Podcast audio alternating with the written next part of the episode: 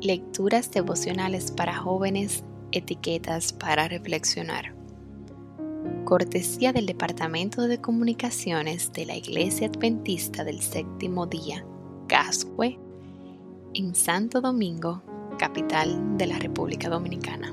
En la voz de Maciel Jiménez.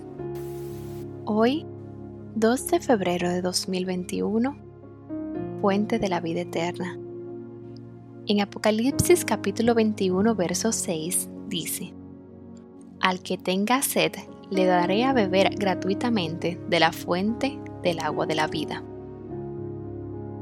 Robert Robinson era un niño pequeño cuando su papá falleció. Como el sistema de asistencia social de esa época no estaba muy desarrollado, tuvo que salir a trabajar ya desde muy joven. Sin un padre que lo guiara y disciplinara, Robert comenzó a pasar su tiempo con malas compañías. Un día, su pandilla acosó a una gitana que apuntó su dedo hacia él y le dijo que viviría para ver a sus hijos y nietos. Esto lo conmovió y pensó, si voy a vivir para ver crecer a mis hijos y nietos, tendré que cambiar mi estilo de vida.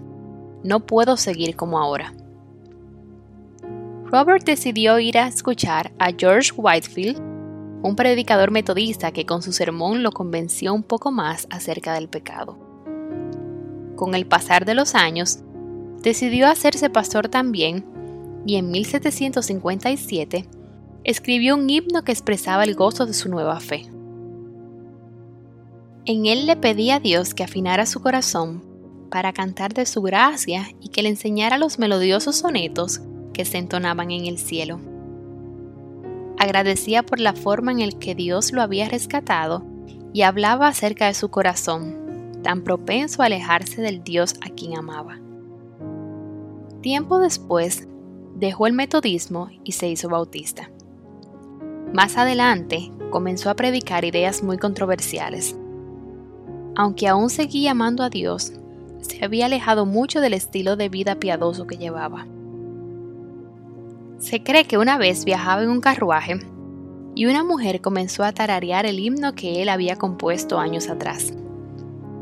Él le confesó que era el autor y con tristeza y nostalgia rememoró las épocas en las que estaba más cerca de Dios. Le dijo que daría mil mundos por volver a esa intimidad con él. La parte final del himno, en su versión original en inglés, es una oración que dice, Señor, toma mi corazón y séllalo. Quizás tu corazón, como el de Robert, es propenso a vagar y alejarse del redil, pero hoy puedes elevar esa misma oración. Ten la seguridad de que Dios la responderá.